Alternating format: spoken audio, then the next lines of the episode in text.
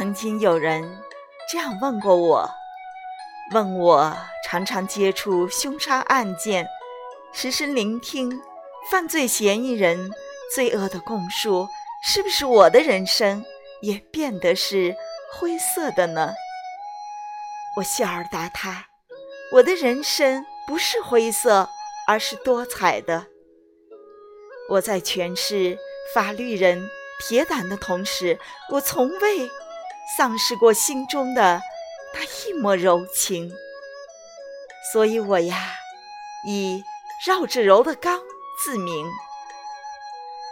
在空闲的时日里，我会用文字取暖，用音乐释怀。我会在一首舒缓的钢琴曲《童年》中读席慕容舒婷。我会在默默聆听。书中姓名与心灵相撞的同时，会让灵魂的短笛与天籁合二为一。他于是也笑而答：“你的日子过得很有诗意呀。”是呀，走过了四十余载的人生之路，从简办理了千百件形形色色的案件。我对生命有了比别人更多的理解和感悟。于是回到家，我换上粉色松软的居家服，在一个清朗的月夜，躲进素简的书屋，领亮零星的台灯，从书架上抽出一本书，叠起世俗的平淡。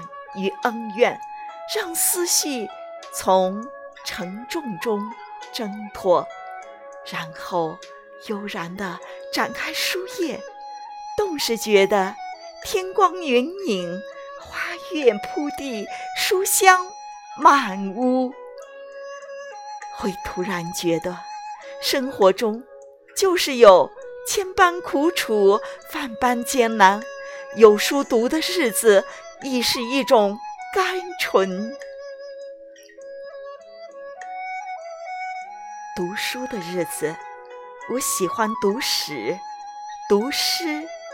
我在读史使人睿智，读诗使人灵秀的道理中，读司马迁的千古绝唱，读孔圣人的耀言妙道，我体味着。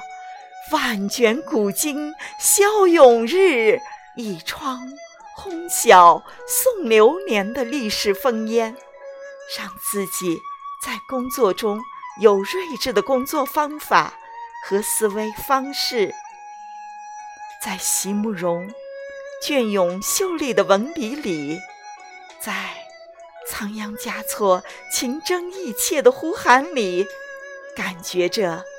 好书物后三更夜，良友来时似作春的人间大美，让自己在平常的生活中知性而美丽。